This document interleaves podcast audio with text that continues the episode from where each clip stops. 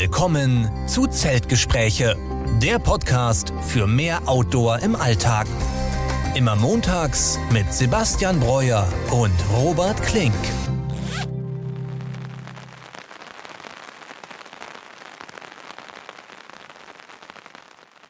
Ja, und damit herzlich willkommen zur 53. Folge unseres Podcasts Zeltgespräche. Diese Woche auch wieder mit mir, Robert Klink, und mit Sebastian Breuer. Sebastian, grüß dich.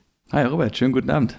Ja, wie ich sehe, hast du die Rückfahrt nach München nach unserem letzten Treffen gut geschafft. Ich glaube, du bist zu Hause, oder? Genau, ich bin zu Hause, hat alles gut geklappt. Die Bahn war äh, relativ pünktlich. Es gab nur kleinere Schwierigkeiten. Also ich bin erstmal zufrieden mit der Rückfahrt, ja. Also ganz normal. Ein bisschen genau. Schwierigkeiten hat man ja meistens immer. Ja. Ne? Ja, aber heute ist Sonntag und ich glaube tatsächlich erst irgendwie fünf Tage her seit unserer letzten Folge. Deswegen sind wir diesmal mhm. außerordentlich pünktlich dran, würde ich sagen. Ja, ist man, ist man gar nicht gewöhnt wahrscheinlich von uns, dass wir das in so einer kurzen Zeit jetzt hingekriegt haben. Aber heute sitzen wir, wir schaffen es und deswegen habe ich auch richtig Bock, heute aufzunehmen. Ja, heute wollen wir mal mit euch ähm, nochmal über das Thema Nachhaltigkeit reden und alles, was damit ähm, einhergeht. Wir haben ja schon öfter mal Leave No Trace und ähnliche Sachen besprochen. Ähm, aber generell beim Ultraleicht-Tracking gibt es natürlich einige Punkte, die man da beachten kann, ähm, die dazu führen, dass man halt alles ein bisschen nachhaltiger gestalten kann. Und ja, generell wollte ich mal deine Meinung dazu hören, wie du das so siehst. Ähm, du hast ja auch ähm, teils in, in, sag ich mal, in der Branche gearbeitet und hast mhm. selber CO2-Fußabdrücke berechnet und ähnliches. Deswegen freue ich mich heute auf eine spannende Diskussion mit dir darüber.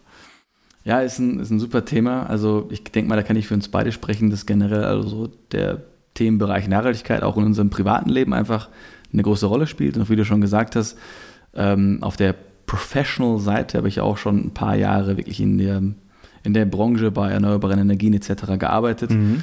Und deswegen hat das natürlich ein, ja, einfach einen sehr hohen Stellenwert irgendwo im Leben und das äh, fließt dann auch einfach in unsere Planung von unseren Tracking-Touren ein, ne? ganz klar. Genau. Und bevor wir damit einsteigen, ähm, können wir noch einmal besprechen, wie wir es immer machen, was wir so die letzte Zeit gemacht haben, beziehungsweise mhm. seit der letzten Folge, da nicht so viel Zeit vergangen ist, ähm, glaube ich, haben wir auch nicht so viel zu erzählen, aber vielleicht fängst du mal an, Sebastian. Was hast du noch so die Woche gemacht?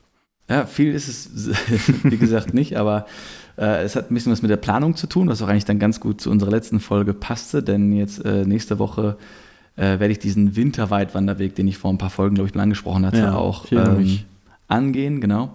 Ähm, den hätte man wahrscheinlich auch in zwei Tagen laufen können. Ich habe es jetzt ein bisschen äh, weiter gestreckt. Und ob der dann eben auch so zauberhaft ist, wie ich den auf Instagram im Winter gesehen habe. Also das ist der, der in Seefeld, äh, um Seefeld herum losgeht, also auch wieder Karwendelgebirge ich verspreche mir da jetzt einfach richtig schöne Touren von, schönes Herbstwetter, schöne Herbstfarben. Ich mache kein richtiges Tracking mit Übernachtung, sondern es wird immer in irgendwelchen Unterkünften, Hotels, Hostels oder Wirtshäusern sein. Also auch was anderes, aber ich habe da echt Bock drauf. Es wird dann diesmal wirklich eine Genießer-Gourmet-Tour. Der sportliche Charakter fehlt da jetzt so ein bisschen. Ähm, aber der kommt dann ja noch. Dann äh, genau, wollte ich gerade sagen. Jetzt kannst du noch genau. mal schön die Genießer-Tour machen ja. und dann sind wir auch schon in zwei oder drei Wochen unterwegs. Genau, das ist da jetzt so ein bisschen, kann ich mich darauf vorbereiten, ne, in kleineren Touren. Ähm, und ansonsten hatte ich Besuch von einem äh, Kumpel aus Kanada.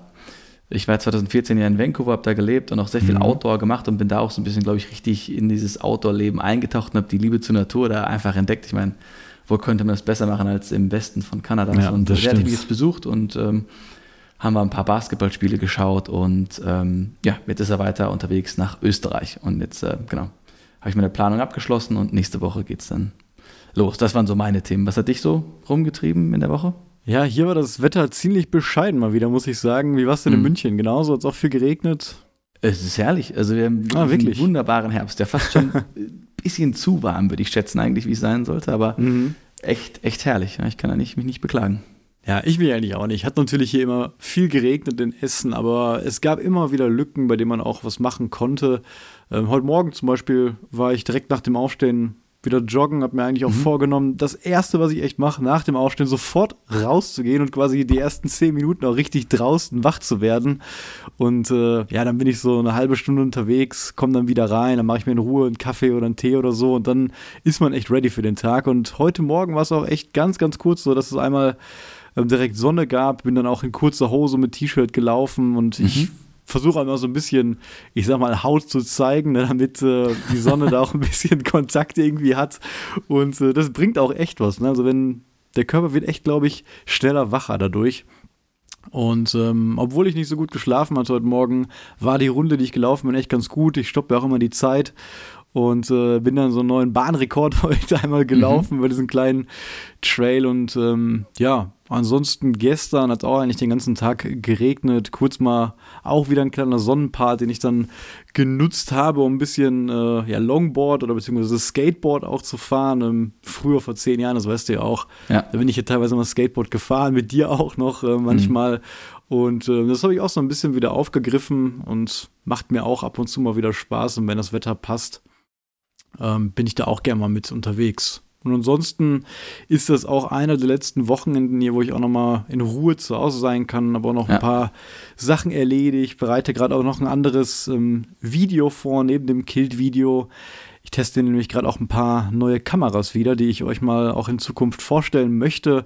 Und da mich auch mal viele Fragen erreicht haben, wie wir unsere Touren so filmen und was mhm. wir für Equipment mit haben, wie wir das auch vom Ton her aufnehmen, das soll auch mal, äh, möchte ich mal im Video festhalten, einfach mal so, ja, meinen Weg zeigen, wie auch sich auch mein Equipment so ein bisschen verbessert hat und was für Tipps ich geben kann, um halt eben seine Tour auch gut aufzuzeichnen. Muss ja nicht für YouTube oder sonst was sein, aber auch für sich selber schöne Fotos ja. oder vielleicht mal Videos zu haben, ist ja echt eine, eine tolle Sache. Ähm, wir machen ja auch häufig noch richtig analoge Fotobücher daraus. Ja. Äh, die kann ich auch mal gerne zeigen und da ein paar Tipps geben. Ja, und dann, wie schon in der letzten Folge gesagt, bin ich ja ab nächster Woche dann auch ähm, fünf Tage an der Nordsee und danach in der Woche sind wir auch schon auf dem Moselsteig. Deswegen steht dann ordentliches Outdoor-Programm an, weswegen ich auch gar nicht böse bin, jetzt mal ein bisschen mehr Zeit hier in der Wohnung mhm. zu verbringen. Ja, hört sich stark an. Solange du dir mit dem Skateboard nicht die Haxen brichst, äh, support ich das natürlich auch. Ja, ich versuch's mal. Ne? Ja. Ich erinnere mich da, wenn du Haxen brichst, sagst du, in dem Westweg sind wir auch kurz gefahren, als wir in so einem Übernachtungsspot gewesen sind und konnten uns dann ein Skateboard ausleihen und da hattest du ja noch zum Teil deine Hand verstaucht mhm. und bist dann auch nochmal damit hingefallen. Aber ich glaube, zum Glück ist da dann nichts weiter passiert. Ne? Ja, das war die Handverletzung vom Mountainbiking ähm, in Ach, den genau.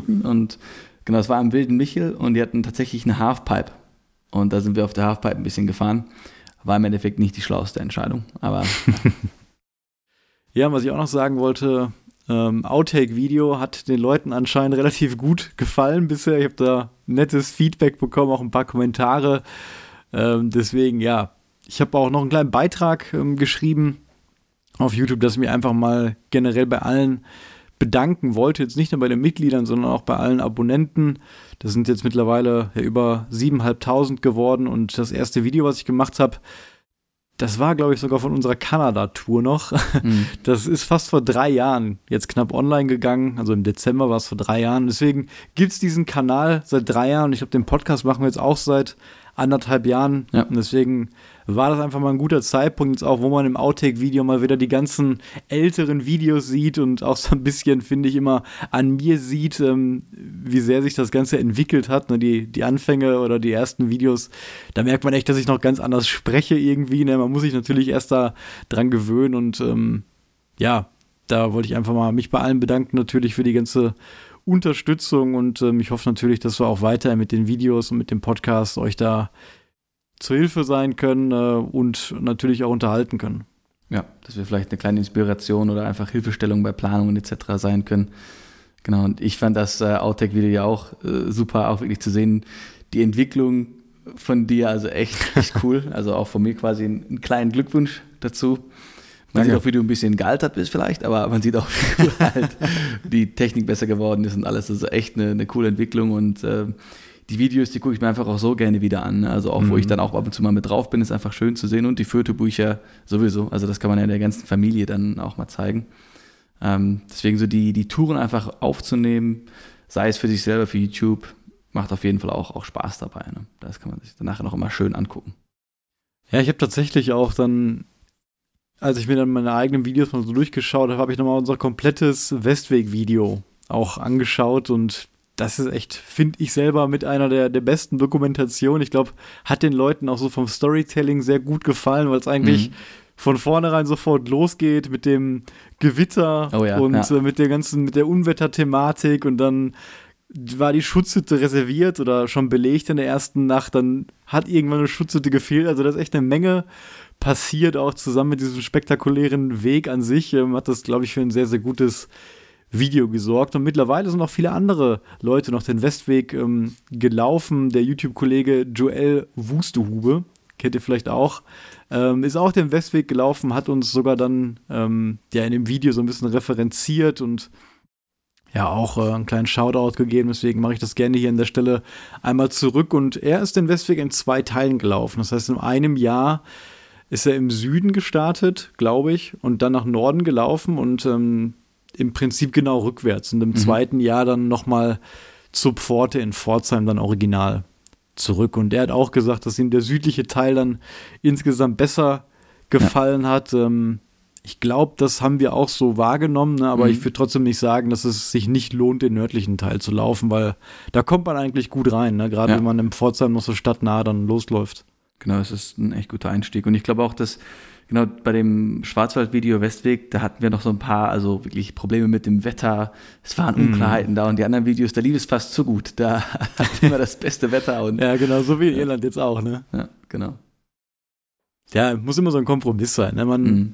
Einerseits will man natürlich viele Abenteuer erleben, andererseits ist man dann auch froh, wenn alles glatt läuft, ja. weil man natürlich auch alles aus diesem Grunde vorher plant. Und ähm, ja, es sollte wahrscheinlich nicht alles schief gehen, aber wenn mal ein oder zwei Sachen schief gehen, dann sorgt es auf jeden Fall immer für ein bisschen Unterhaltung und Action. Ich finde für mich das Anstrengendste ist immer, wenn ich weiß, okay, ich bin irgendwie auf dem Berg und es könnte Gewitter kommen, das ist Nummer eins. Nummer zwei ist mit dem Wasser, wenn ich weiß, okay, wir müssen mit dem Wasser rationieren. Das heißt, ich kann nicht so lecker kochen am Abend, ich kann mir vielleicht kein Thema machen mhm. und dann auch zum Frühstück habe ich nichts. Also die Wasserthematik und so Gewitterthematik, das sind so die beiden Sachen, die mich dann am meisten umtreiben, gedanklich zumindest. Ja, auf jeden Fall. Ja. Ja, deswegen sind wir gespannt, wie das auf dem Moselsteig jetzt läuft. Ne? Das Einzige, was jetzt so eine Variable ist, haben wir schon gesagt, mit dieser Überschwemmung. Ne? Also mhm. der Campingplatzbesitzer meinte echt, ja, das kann schon mal sein, wenn es viel geregnet hat in letzter Zeit, dass die Mosel und so über den Ufer tritt, dass diese Zeltwiese da ja überflutet ist. Ähm, jetzt gerade regnet sehr viel, aber warten wir mal ab, noch ein paar Wochen dazu, ähm, ob wir dann da schlafen können. Ja, dann wachen wir auf und schwimmen mit unseren Thermarests da irgendwo auf der Mosel rum. Ja, ich hatte auch mal, ich weiß gar nicht mehr, wo das war. Ich glaube auch ähm, auf dem West Highland Way. Ja, weißt du noch, genau, als wir da, da die Recherche gemacht haben, da gab es jemanden, der da zu nah am Loch Lemont wahrscheinlich geschlafen hat und als er dann morgens aufgewacht ist, da wurde er wirklich vom Wasser begrüßt, weil er quasi im See dann gezeltet hat ne, und schon fünf Zentimeter Wasser um ihn rum war und er musste alle schnell zusammenbauen mhm. und dann eben diese Wiese da räumen. Das fand ich schon echt, echt cool auf jeden Fall. Mir ist gerade auch eingefallen, der Kilt ist ja auch angekommen. Das heißt, ich kann dann den Kilt auch benutzen. Bin einmal sehr ah, gespannt, ja. wie das dann funktioniert. Dann kann man den auch mal direkt testen, ne? Ja, genau. Und ich hoffe, wir können das ganze Regengear mal testen. Ich habe jetzt schon drei Touren mitgehabt, die RAB ähm, Regenhose und mhm. auch meinen neuen DCF-Poncho. Den hatte ich natürlich schon an, aber ja, so richtig unter harter Belastung mit sehr, sehr viel Wind, Regen und Kälte konnte ich die Sachen jetzt noch nicht testen. Ähm, wie zum Beispiel die anderen Sachen, die ich vorher hatte auf dem Kungsläden. Die wurden natürlich da auf Herz und Niere getestet, wo man auch einige Schwachstellen mitnehmen konnte. Und deswegen, ja, bin ich da auch sehr gespannt, die Ausrüstung zu testen. Und ich finde, damit habe ich auch schon eine gute Überleitung gemacht, denn äh, wir wollen ja heute über Nachhaltigkeit reden. Mhm. Und da gibt es natürlich viele Aspekte. Und ich habe jetzt auch nichts konkret über was ich da jetzt ausschließlich reden wollen würde, aber wir können ja mal ein paar Sachen beleuchten, die uns so zum Thema einfallen. Und ich habe ja gerade gesagt, dass ich dann ja meine Regensachen ersetzt habe. Und allein dieses Konsumverhalten, also gerade im Hinblick auf Ultraleicht-Tracking, wo man wirklich ganz klar sagen kann, dass ein Gegenstand vielleicht besser als der andere ist, weil aus unserer Perspektive leichter ist. Und wir wissen, ne, für mich ist natürlich Gewicht immer das A und O, mhm. wenn es ganz grob denselben Funktionsumfang auch hat. Und da als konkretes Beispiel habe ich eben natürlich meinen C2 Summit Ultrasil Nano Poncho gegen einen Full DCF Poncho getauscht. Das heißt, ein Poncho, der wirklich teuer war, der aus vielen Stücken Sil, Nylon gefertigt worden ist, gegen dann ein Produkt aus Full DCF. Das heißt, es muss natürlich dann doppelt produziert werden. Ähm, und wenn man eben sowas macht, dann muss, ich, muss man zwei Sachen beachten. Ich hätte von Anfang an vielleicht schon das finale Produkt kaufen können, was mich dann letztendlich mehr interessiert hat. Mhm. Und was ich aber auch gemacht habe, ist, ähm, und was ich immer gut finde, die alten Sachen dann natürlich nicht wegschmeißen. Das macht man Ja. aufgrund des Wertes ja auch nicht. Aber zusehen, dass man die dann abgibt ne, oder verkauft. So habe ich das gemacht. Dann einfach über eBay Kleinanzeigen zum Beispiel. Da habe ich da auch einen Abnehmer gefunden, der sich sehr darüber gefreut hat. Und dann, ja, hat man diesen Produktlebensreislauf eben noch so ein bisschen verlängert. Und die Materialien dabei kann man vielleicht als Schlusspunkt hier auch noch beleuchten.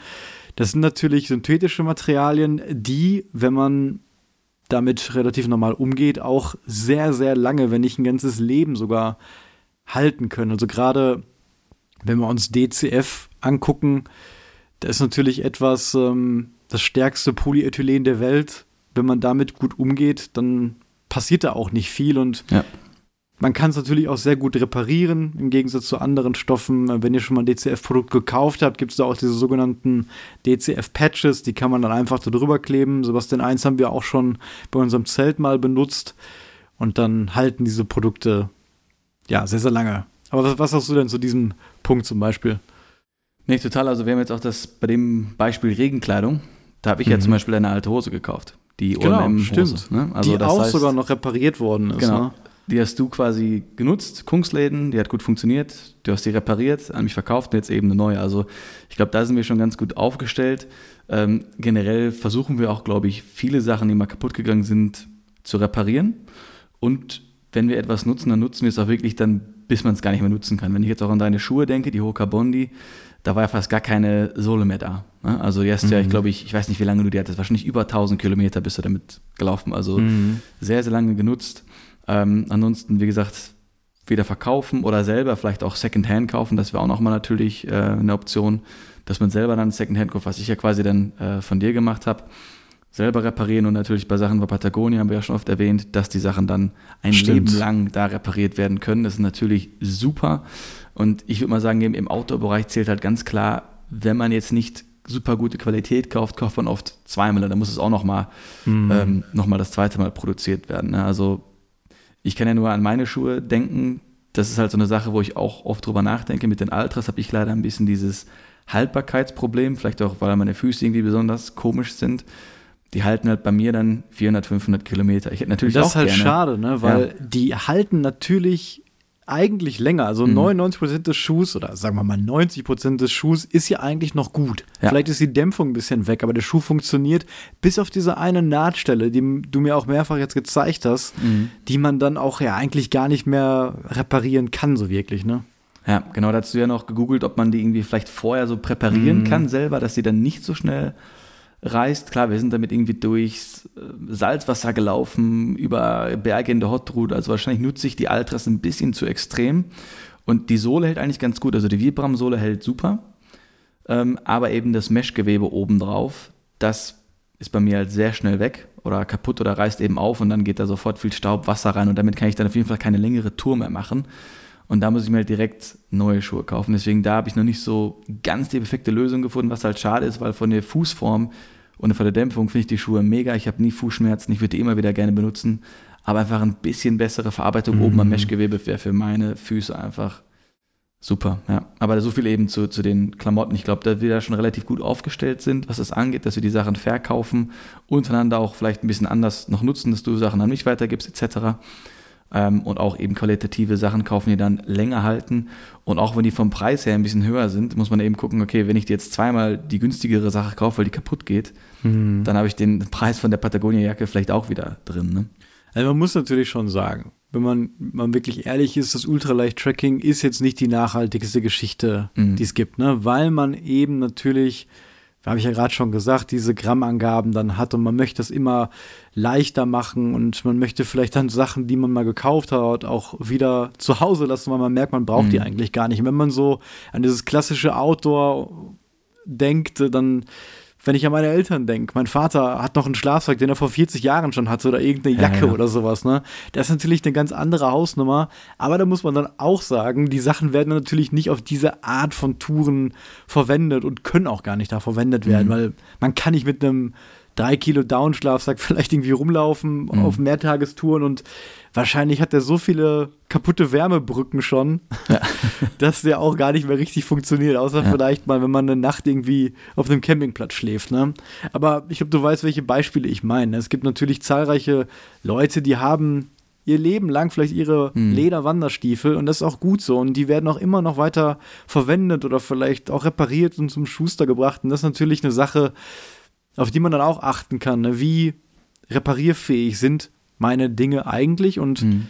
zum Reparieren gehört auch immer, finde ich, Pflege. Also wenn man sich effektiv und aktiv darum kümmert, seine Sachen immer aktuell oder zu pflegen, ne, also ja. wirklich instand zu halten, dann halten die natürlich auch länger. Und ein gutes Beispiel zum Beispiel ist der Wasserfilter. Weil du hast ja, wenn du zum Beispiel einen Sawyer Squeeze oder sowas kaufst oder auf Konkurrenzprodukte, kriegst du ja eine Menge Zeug dabei, um das Ganze immer zu pflegen, zu reinigen und zu warten. Und du solltest mhm. im Optimalfall das nach jeder Tour backflaschen und das sollte zum Beispiel auch nie gefrieren da drin. Also, wenn du einmal diesen Filter benutzt und der ist feucht und es ist dann irgendwie Minusgrade, dann kann der halt schon nach einmaliger Benutzung kaputt gehen. Oder wenn mhm. du die Bakterien oder sonst irgendwas nicht durch das Backflushing da relativ schnell entfernst, dann kann ich mir vorstellen, dass sich da natürlich dann auch Bakterien, Pilze oder sonst was drin Klar, bilden ja. können, dass der gar nicht mehr gut verwendet werden kann. Deswegen, ich will damit nur sagen, man muss sich auch so ein bisschen darum kümmern, ne, die Sachen auch reparieren, wenn es denn geht, und die Sachen pflegen, um dann vielleicht auch ein bisschen unterm Strich nachhaltiger äh, wegzukommen bei der Klar, ganzen du Sache. Musst, du musst dann auch die Jacke, die, ähm, die wir haben, auch wieder mal ein bisschen aufflaffen, irgendwo aufhängen, mhm. Schlafsack aus dem Rucksack nehmen, Killers im Rucksack nehmen, dass sie eben eine größere Langlebigkeit haben oder bei der Thermarest eben ab und zu mal aufpumpen, in die Sonne legen, dass die Feuchtigkeit raus kann. Wie du gesagt hast, also wenn man da sich mit, mit den Dingen, die wir haben, so ein bisschen beschäftigt, guckt, wie kann man jetzt die benutzen oder dann eben pflegen, dass sie länger halten, das ist dann natürlich auch noch im, in der Verantwortung von den Leuten, die das machen, um, damit die Sachen einfach länger halten. Ne? Das wären jetzt so ein paar Beispiele, die wir selber kennen, damit eben nicht dieses Blow-up-Phänomen bei der Thermarest häufiger passiert. Genau, Stimmt, auch das ist auch ein sehr gutes Beispiel, ja. Und wenn wir jetzt an die Herstellung von konkret mal Kleidung denken. Ne, ich finde das immer sehr beeindruckend, wie zum Beispiel bei Decathlon und Patagonia dann auch bei diesen Fließprodukten damit geworben wird, dass die wirklich dann aus irgendwie acht recycelten Plastikflaschen hergestellt worden sind. Also steht dann so konkret da auch bei. Mhm. Auch bei Decathlon, da geht es um das Färbemittel, was dann wirklich zertifiziert und mit einer viel geringeren oder besseren CO2-Bilanz produziert worden ist. Das geht um den Wasserverbrauch, das geht um dass das Produkt aus Plastik kreiert worden ist. Und das sind natürlich alles Fakten, die für Nachhaltigkeit sorgen und sehr, sehr cool sind. Aber da gehören wahrscheinlich ja noch viele andere Fakten äh, hinzu. Du, habe ich gerade schon gesagt, du bist ja vielleicht so ein, so ein bisschen so ein Experte mhm. auf dem Gebiet. Wenn man von so einem Lebenszyklus so eines Kleidungsstückes spricht, was gibt es denn da alles so bei zum Beispiel so einer CO2-Berechnung zu beachten? Ja. ja ich gehe da sofort drauf ein. Ich wollte nur noch kurz sagen, dass wir bei den Ultralight Gear, was wir haben, das können wir auch zum Radfahren nutzen, zum Daywandern, zum Suppen. Also das ist natürlich auch so, wenn du die Sachen einmal hast, dass du sie auch für andere Sportarten, Hobbys auch noch benutzen kannst. Das finde ich eigentlich auch noch da positiv zu bewerten. Stimmt. Mhm. Um auf deine Frage einzugehen, der gesamte Lifecycle, das kann man sehr weit noch ähm, auffächern. Denn du hast ja gesagt, das sind Sachen, die aus Plastik gefertigt sind. Das ist natürlich erstmal cool. Ja? Man muss dann aber auch sicherstellen, dass dann beim Waschen diese Plastikpartikel nicht rausgelöst werden und dann auch wieder ins Wasser, in die Abwässer gelangen, mhm. ne, in den Wasserkreislauf. Das heißt, da muss man eigentlich auch nochmal gucken, okay, wie fällt es sich da? Weil meistens ist es nämlich so, dass dieser, diese Bewertung von Klamotten, von Anziehsachen zumindest, der, der heißt dann Cradle to Gate. Das heißt, es wird dann hergestellt und ist dann am Tor quasi, dann hört diese Berechnung auf von den CO2-Emissionen. Das heißt, man guckt sich die Herstellung an und was natürlich noch ein riesiger Punkt ist, ist die Nutzungsphase. Wenn wir uns jetzt angucken, okay, du hast dein Patagonia Base Layer, es hat dann irgendwie x Kilogramm CO2 bei der Herstellung, super. Und du wäschst das dann aber irgendwie 3000 Mal. Und bei der Wäsche mhm. kommt dann halt, das ist eigentlich der Strom, der dann auch dazu kommt, der Wasserverbrauch. Das müsste man eigentlich auch alles reinrechnen, aber das ist ja so individuell. Du wäschst einen sehr wahrscheinlich viel zu wenig oder andere waschen es mehr. Ne? Also dieses, das kann man halt sehr viel weiter spinnen, noch diesen, diesen Gedanken der CO2-Emissionen. Also es sind einfach nicht nur die Emissionen, die bei der Herstellung sind, sondern auch, was passiert eigentlich danach damit? Wie lange hast du es? Ne? Wann kaufst mhm. du dir wieder ein neues? Und da ist natürlich dann eigentlich man soll es natürlich waschen, ne? aber eben vielleicht mit nachhaltigeren Waschmitteln und einfach so lange wie möglich pflegen, im Besitz halten und nicht ein neues kaufen. Ne?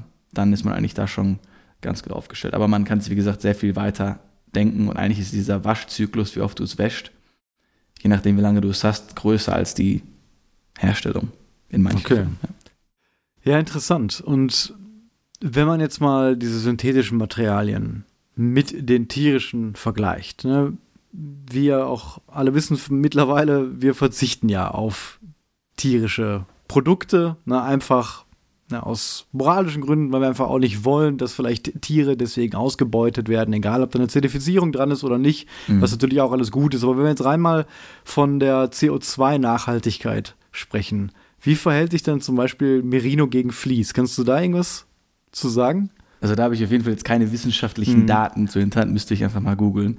Aber als Faustformel ist eigentlich generell, das gilt es bei den tierischen Produkten, dass es eigentlich immer mehr Energie braucht, um die Sachen herzustellen, mehr Platz und dann auch mehr CO2 daraus resultieren. Na klar. Man muss natürlich dann aber bei den synthetischen Sachen auch gegeben haben, dass die eine gute Haltbarkeit haben und dass sich dann diese synthetischen Sachen nicht lösen beim Waschen oder dass die in deine Haut kommen. Also man Mhm. muss auch eben gucken, dass die dann nicht billig hergestellt werden. Also man muss auf, bei beiden Seiten auf die Qualität achten, weil wie du gesagt hast, wenn jetzt irgendwie dein Großvater die Lederstiefel hat, die 100 Jahre halten und meine Altras aus Meshgewebe nach 200 Kilometern kaputt gehen, dann müsste man die Rechnung nochmal neu aufstellen. ne? Ja. Also Das stimmt. das kann man halt nicht so eins zu eins genau Ja, vergleichen. Man muss sich das einfach genau angucken. Ja, du hast das schon auch gut angesprochen. Das ist auch ein Punkt, auf den ich eingehen wollte. Die Bedingungen bei der Produktion.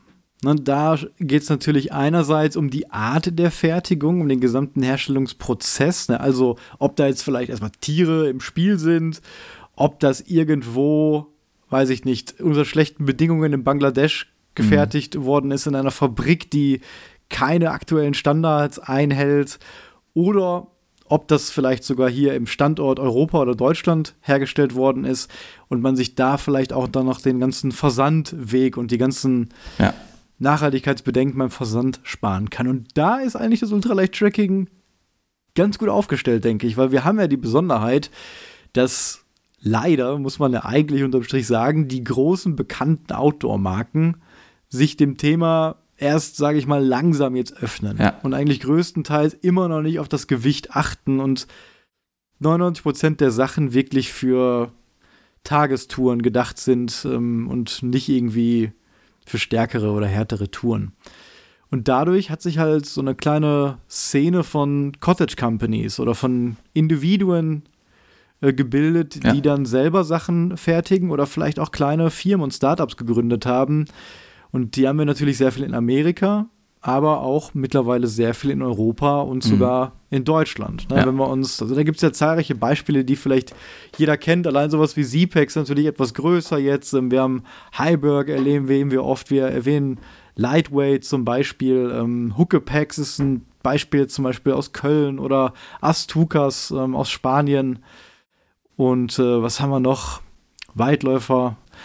Und das ist natürlich das Beste. Also man weiß dann, diese Fertigung passiert wirklich per Hand noch Ja. und ist auch dann Standort hier basiert, sodass da auch nichts irgendwie bei, bei den Versandkosten oder, also ich meine, bei dem Versand CO2-Kosten dann auch mit eingerechnet werden muss. Mhm.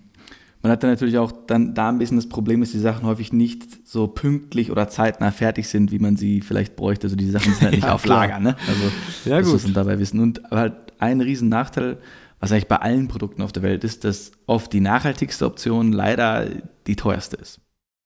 Hm. Das ist, das ist leider noch so. Ne? Und da muss man natürlich irgendwie gucken, dass die Weltwirtschaft da anders hinkommt. Aber wenn man jetzt alles ganz nachhaltig haben will, also Patagonia hat einfach ein, ein krass, krasse Preise, aber ist wahrscheinlich die nachhaltigste Option, aber auch eben die teuerste.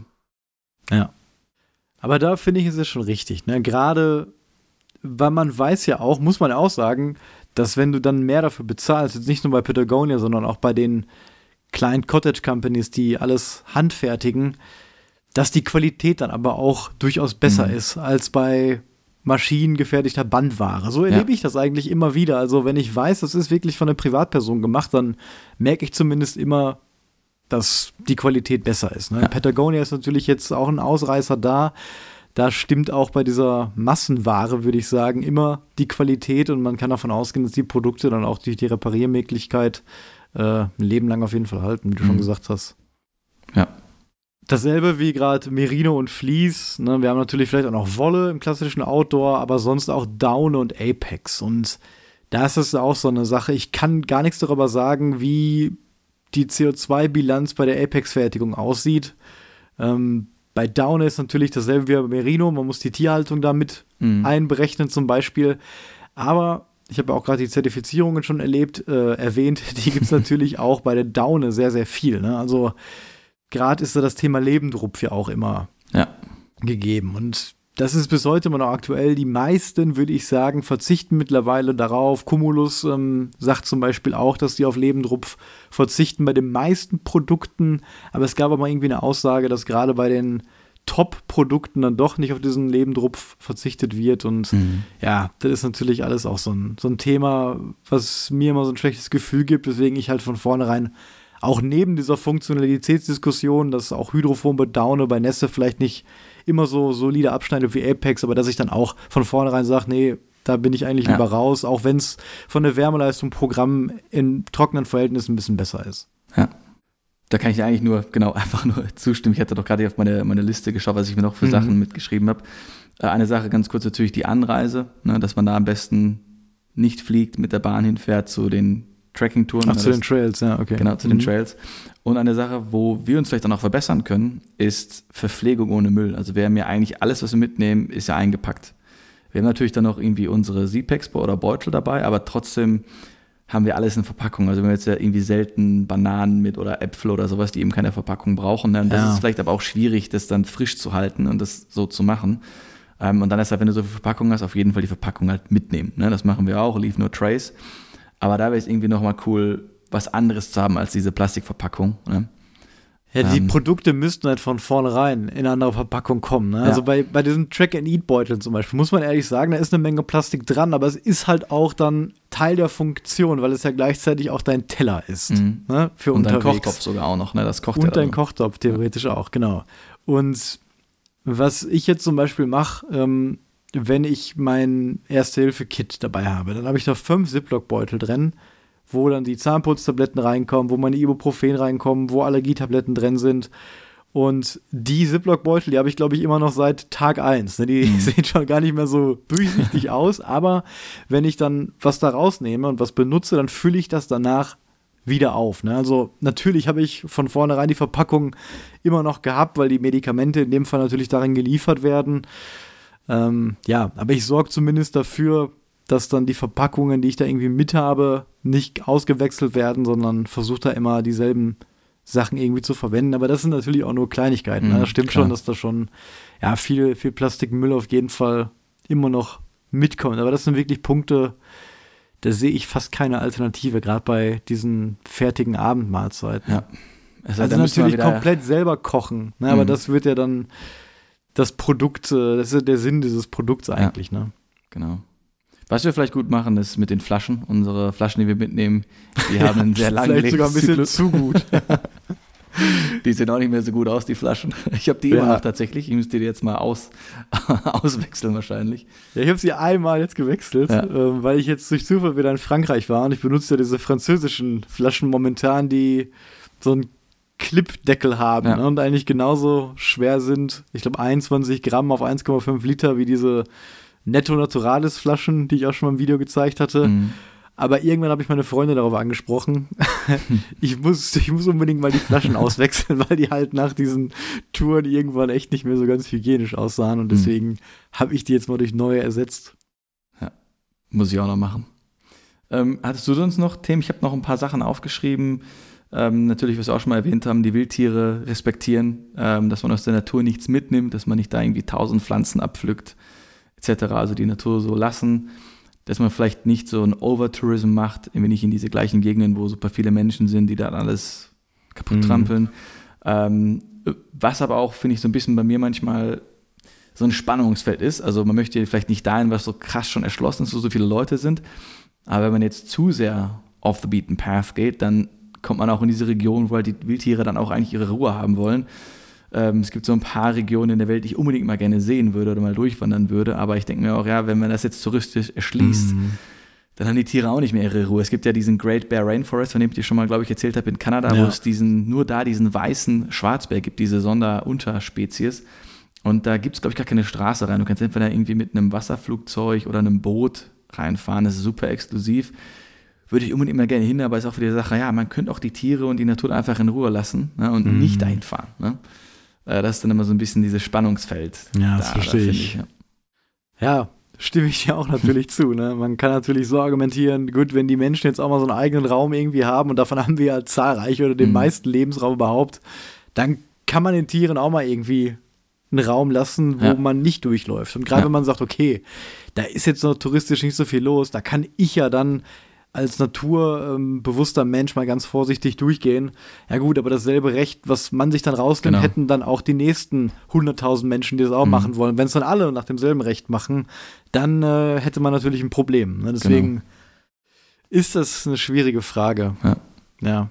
Aber da haben wir natürlich das Glück, dass es immer noch Regionen auf der Welt gibt, wo man halt zum Glück nicht mit einem Auto hinkommt mhm. oder wirklich, wie zum Beispiel in den tiefen Sarix Nationalparks, über mehrere Tage hinwandern muss und dann hast du natürlich automatisch nur Menschen da, die hoffe ich mal zumindest dann auch einen gewissen Respekt vor der Natur haben und sich leiser verhalten können und da eben nicht dann ähm, ja mit einer Bluetooth-Box irgendwie mitten im Wald sitzen und ihren Müll ja. da lassen, wie man das manchmal von amerikanischen Campingplätzen mhm. zum Teil irgendwie kennt oder wie wir das ja auch am Loch Lomond erlebt haben, weswegen es da diesen, diese No-Camping-Zone gab, ne? ja. weil eben dort Leute mit dem Auto gut hinkamen und leider an Spots dann auch kamen, wo der West Highland Way lang führt und dann musste man eben sagen, dass diese Campingplätze oder das sind keine Campingplätze, sondern Plätze zum Campen einfach geschlossen sind, weil man natürlich nicht ausschließen kann, dass dann nur die West Highland Way Wanderer mhm. dort schlafen, sondern auch dann Leute, die dann nur eine kleine Party am See veranstalten wollen. Ja, ich glaube, dieses, diese Fakt, dass wenn man mit dem Auto nicht hinkommt, dass das so ein bisschen die Spreu vom Weizen trennt, das, das stimmt wahrscheinlich schon. Und wenn du jetzt sagst, wie im Sarek Nationalpark in Schweden, da musst du eben diese zwei Tage laufen, da geht man einfach davon aus, dass wenn Leute diese Tour auf sich nehmen, dass es dann wirklich Naturliebhaber sind, die dann die Natur so zu schätzen müssen, eben, dass sie dann auch die Natur respektvoll. Genau, das wollte ich sagen. Ja. Das hast du jetzt viel schöner formuliert. Ja. ja. Ich kann mich halt irgendwie nicht so gut ausdrücken, weil ich so wenig geschlafen habe mal wieder. Aber ich hoffe, das kam rüber, was ich sagen wollte. Ich habe es verstanden. Ja. Sehr gut. ja, ich gucke auch auf meine Liste. Ähm, das meiste haben wir echt schon besprochen. Mehrzwecknutzung hatte ich ja gerade, hattest du gerade auch schon erwähnt. Ähm, da habe ich gar nicht daran gedacht, auch an diese anderen Disziplinen mhm. zu denken. Also zum Beispiel auch, wenn ich jetzt morgens mal hier joggen gehe, dann nehme ich meine normale Hose und wenn es ein bisschen kühler ist, nehme ich auch mein Patagonia Fleece wieder. Obwohl ich den eigentlich fürs Tracking geholt habe. Ähm, über den Mehrfachnutzen von unserem Buff brauchen wir diesmal wieder nicht zu sprechen, das erwähnen wir ja regelmäßig. Ähm, ja, ansonsten gebraucht äh, verkaufen, aber auch gebraucht kaufen. Mhm. Na, das macht man ja manchmal auch schon notgedrungen, würde ich sagen, weil Einerseits, ähm, wenn ich zum Beispiel etwas kaufen möchte, was es nur bei einer amerikanischen Cottage Company gibt und ich weiß, ich muss erstmal darauf die Fertigung zwei Monate warten, dann auf den Versand einen Monat warten, dann muss ich noch Zoll bezahlen und mhm. durch die Währungskonvertierung auch noch ein bisschen Gebühr, dann schaue ich doch lieber erstmal, ob ich das hier gebraucht aus irgendeinem ja. Forum bekomme und ja, das hat schon oft bei mir auf jeden Fall geklappt und ich habe ja auch erzählt, dass ich hier letztens mal den Frühjahrsputz gemacht habe und mal alles, was ich doppelt und dreifach hatte, verkauft habe. Und ich kann nur sagen aus Erfahrung, dass die Community diesbezüglich sehr, sehr groß ist. Und egal, ob man das über eBay, irgendwie Facebook oder irgendwelche Foren macht, also innerhalb von ein, zwei Tagen ist eigentlich jeder Artikel bei mir immer weg gewesen. Ja. Und ich glaube, gerade in dieser Nische Ultraleicht-Tracking, ähm, weil man auch so ein gewisses Vertrauen in der Community hat, finde ich, ähm, dass es da schon einen sehr, sehr großen Markt gibt für den An- und Verkauf immer. Ja, oder im Zweifel einfach an mich wieder verkaufen. Im Zweifel genau das dann. frage ich dich natürlich immer erst, wenn ich was verkaufe, ob du das haben möchtest. Ähm, ja. Aber in dem Fall waren es ja irgendwie mehrere Rucksäcke und die ganzen Ponchos, die ich auch alle mal getestet habe. Und ja, das wird auch nicht das letzte Mal gewesen sein, dass ich natürlich ein paar Sachen auch verkauft habe. Mhm.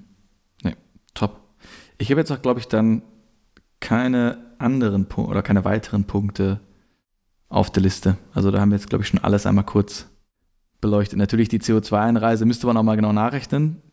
Wahrscheinlich ist wirklich Zug das, das Beste. Hm. Und dann, wenn man jetzt vergleicht, zum Beispiel in Irland, wir beide in einem Camper mit dem Schiff versus ein Flug, müsste man mal genau durchrechnen, ähm, was dann wirklich die nachhaltigere Variante ist davon. Ne? Ja, aber ich finde es gut, sich dahingehend auf jeden Fall Gedanken zu machen, wenn mhm. man Viele ignorieren das einfach komplett ja. ne, und machen sich da gar keine Gedanken. Und deswegen zumindest so ein bisschen zu versuchen, ähm, diese Sachen nachhaltiger zu gestalten, gerade wenn man eben so viel Spaß an diesem Hobby-Tracking hat. Und dieses Hobby wird natürlich nicht existieren ohne die Natur um uns rum, ne, ohne die genau. Tiervielfalt, ohne das ganze Ökosystem.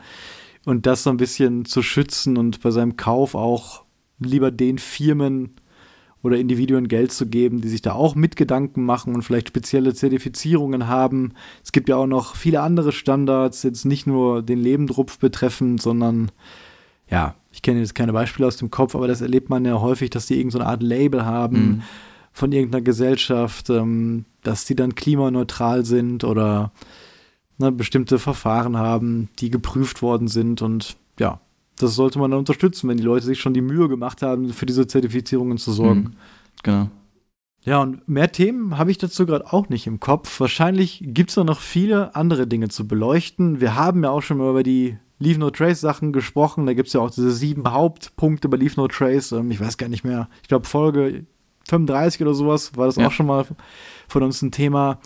Aber an unsere Zuhörer vielleicht, wenn ihr noch irgendwie gute Punkte dazu habt, ähm, über die Sebastian und ich hier mal sprechen können, zu diesem ganzen Nachhaltigkeitsfertigungskomplex, ähm, dann könnt ihr uns sehr gerne darauf hinweisen und dann starte ich gerne nochmal eine Diskussion mit dir darüber, Sebastian. Ja, voll gerne. Also mich würde, wie gesagt, am meisten interessieren Verpackungen bei der Nahrung, also wie man das irgendwie reduzieren könnte, falls jemand Ideen hat. Äh, würde ich sehr, würde ich mich freuen, da sehr gerne darüber zu hören. Denn wir wollen ja auch, dass die anderen nächsten Generationen auch noch diese coolen äh, Tracking-Hiking-Erfahrungen machen können. Ähm, na, wir haben ja jetzt auch schon Bilder gesehen von anderen äh, hier Kollegen und Kolleginnen, zum Beispiel der, der Konstantin, den du auch beim letzten Podcast erwähnt hast. Der musste ja, glaube ich, ein paar D-Touren machen bei seinem American, ich weiß nicht genau, ob er den PCT oder den Continental Divide Trail gemacht mhm. hat. Auf jeden Fall musste er da Umwege machen wegen Waldbränden und so. Also man, man sieht da schon diese krassen Veränderungen. Und genau, ich denke mal, dass alle Leute, die in der Natur unterwegs sind, die mögen auch die Natur, die hätten die gerne erhalten. Und deswegen ähm, wäre einfach cool, wenn wir da irgendwie so einen coolen Kodex haben, wie wir die Nachhaltigkeit in dem Bereich noch weiter nach oben bringen können. Ja, da versuchen wir erstmal uns selber zu optimieren genau. ne, und ja. gucken, was da geht. Und ja, ich finde auch, dass man, wenn man selbst mit gutem Vorbild da vorangeht und man muss das auch gar nicht dann aktiv irgendwie propagieren, aber einfach, wenn nee. man zeigt, hey, man kann es auch auf diese Weise machen, man kann sich da ein bisschen Gedanken machen und okay, ich habe vielleicht 20 Prozent mehr für die Sachen bezahlt, aber dafür halten die länger, ich weiß, die sind gut gefertigt, dann perlt das aus meiner Erfahrung immer auch auf mhm. Mitmenschen ab und dann bewegt man natürlich insgesamt äh, vielleicht seinen Freundeskreis auch, sich über diese Sachen genau. Gedanken zu machen. Ja, so hast du ja. Ich gucke auf die Uhr. Eine Dreiviertelstunde haben wir gesprochen. Und dafür, dass wir erst vor fünf Tagen eine Folge gemacht haben, finde ich, war das eine sehr gute Leistung. Ja. Und äh, du bist ab morgen, glaube ich, dann schon weg, oder? Genau, ja. Dann bin ich schon ja, unterwegs. Ich ja auch ab Dienstag. Ähm, dann schauen wir einfach mal. Haben wir wahrscheinlich beide eine erlebnisreiche Woche und können ja. dann nächsten Montag ähm, euch gerne davon berichten. Ja, können wir wieder frisch von unseren Abenteuern erzählen. Perfekt. Genau, so dann wünsche ich dir schon mal viel Spaß und äh, dann sprechen wir uns nächste Woche. Ja, wünsche ich dir auch. Viel Erfolg. Alles klar, bis Ciao. dann. Danke dir auch. Tschüss.